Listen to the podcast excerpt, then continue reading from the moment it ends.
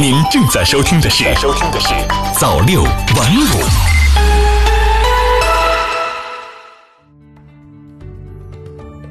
今天是四月十五号，也是第五个全民国家安全教育日。活动主题是坚持总体国家安全观，统筹传统安全和非传统安全，为决胜全面建成小康社会提供坚强保障。那么，听众朋友们，你了解什么是国家安全吗？我首先想到的就是个人信息安全，比如说领土主权的完整、生态环境的保护、网络安全。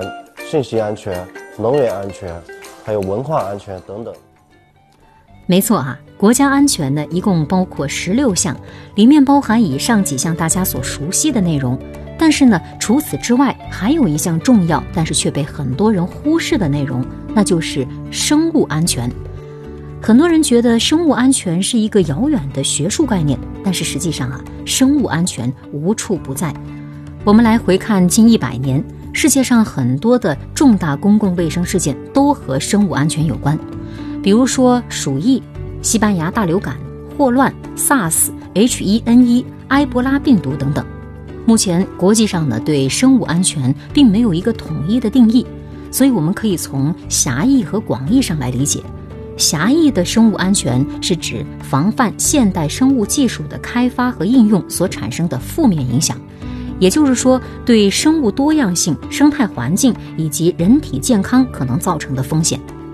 广义的生物安全呢，则包括重大突发传染病、动植物疫情、外来生物入侵、生物遗传资源和人类遗传资源的流失、实验室生物安全、微生物耐药性、生物恐怖袭击、生物武器威胁等等。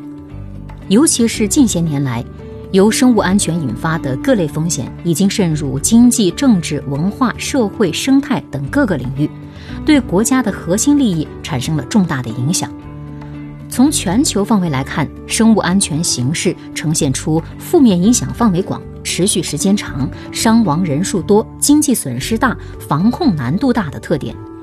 一个国家如果出现生物安全问题，将会严重影响其公民健康、社会秩序、经济运行、国家安全和政局稳定。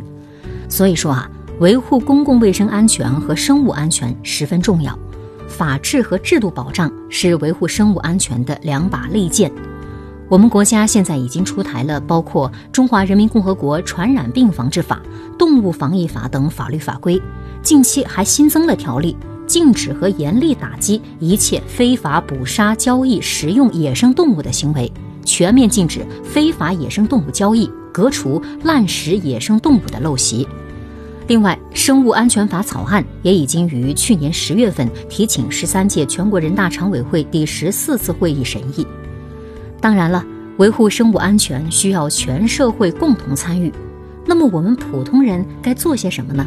这里有两点建议。首先呢。要做好日常自我与家庭预防，平时不接触、不购买、不食用野生动物，保持个人卫生和室内通风，培养健康的习惯，适当的准备口罩、酒精、体温计等日常物资。另外呢，更重要的是要积极获取一些生物安全知识，比如说野生动物是很多病毒的宿主，蝙蝠身上携带超过一百种病毒。穿山甲体内携带多种寄生虫，而且鳞片和肉没有药用价值，贪心吃野味反而会危及生命健康。国家安全是头等大事儿，关系到千家万户的幸福，也与我们每一个人都息息相关。唯有国家安宁，才能兴家创业。